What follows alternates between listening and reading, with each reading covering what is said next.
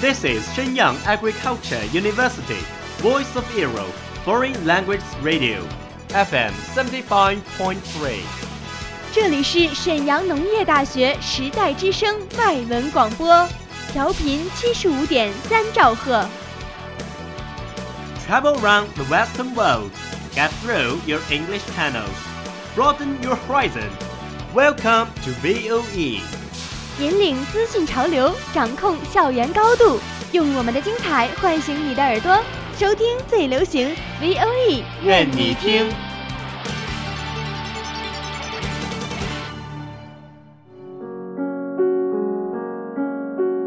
你爱飞扬与落寞于一身的徐志摩吗？Very quietly I take my leaves, quietly as I came here. Gently I flick my sleeves, not even a wisp of cloud will I bring away.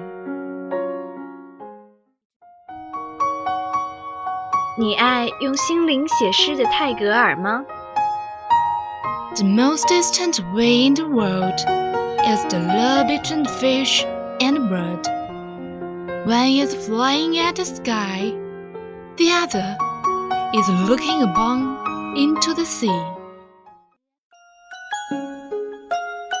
温暖你的耳朵，也想照顾你的心灵。Bloom in Ink，与你共赏墨海繁花。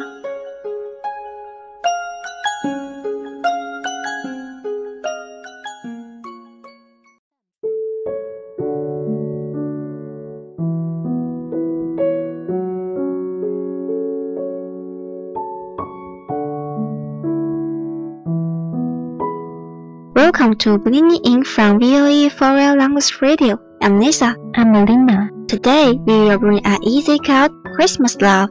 今天小编给大家带来一篇文章，名字叫做《圣诞之爱》。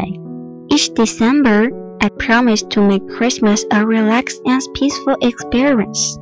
I didn't spend too much time on card writing, unless cooking and decorating.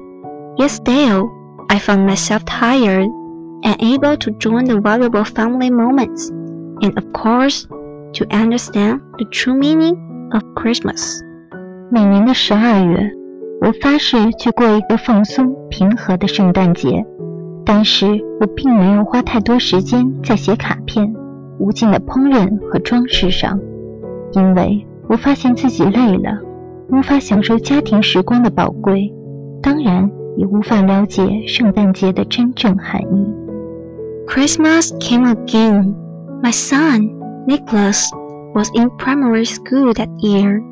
It was a very exciting season for a six year old boy.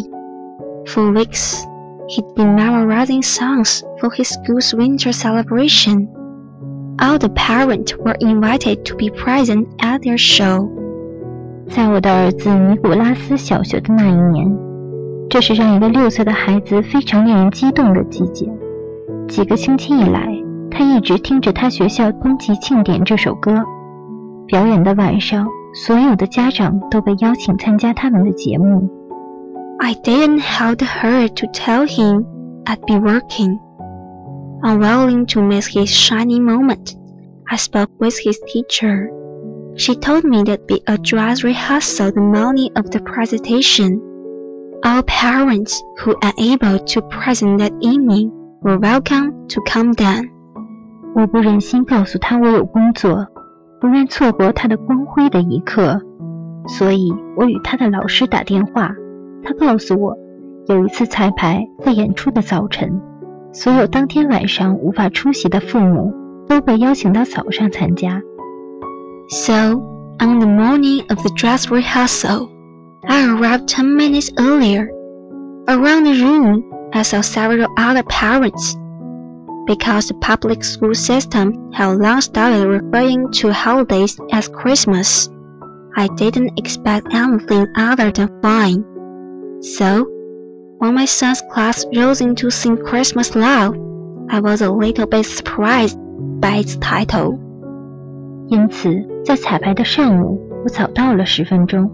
在房间里，我看到了一些其他的父母， 因为公立学校体制早已禁止类似圣诞节之类的活动，所以我并不对其他的一些娱乐活动抱有任何的期望。可是，当儿子的班开始唱《圣诞之爱》这首歌时，我有点惊讶。Nicholas was excited, as were all of his classmates. Those in front of the row held by large letters, one by one, to spell out the title of the song.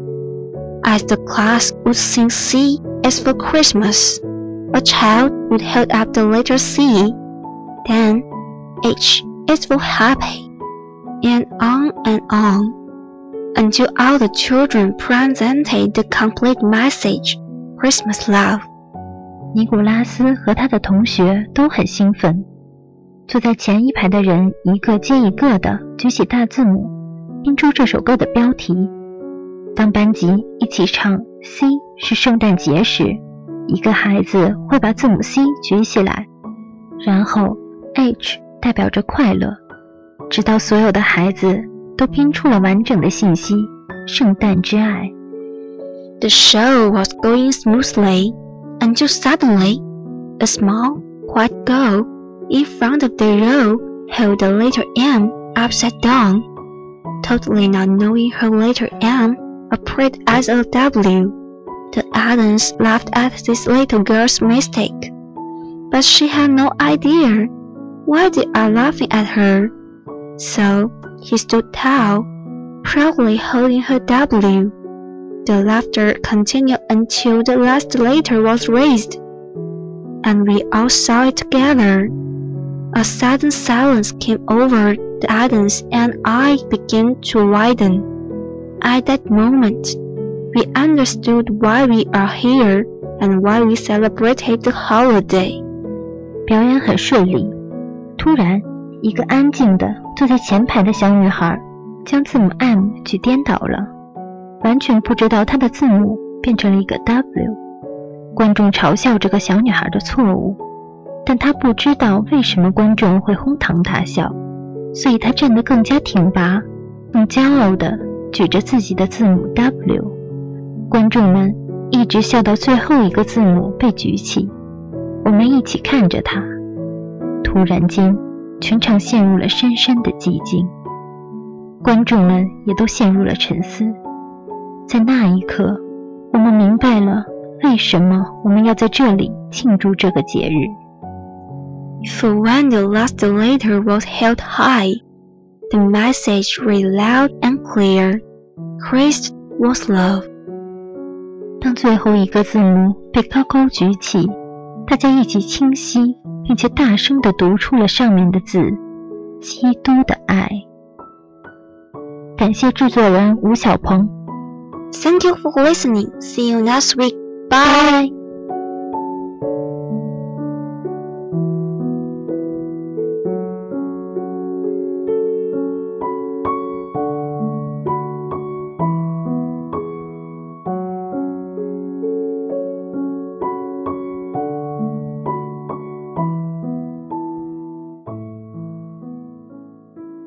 That's all of today's programs. Thank you for listening. 如果你喜欢我们的节目，您可以同时在荔枝 FM、iTunes Store、Podcast 同时搜索 VOE 外文广播电台，为您呈现精彩往期节目。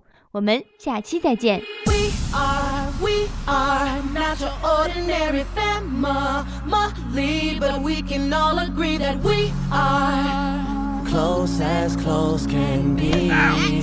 So it don't matter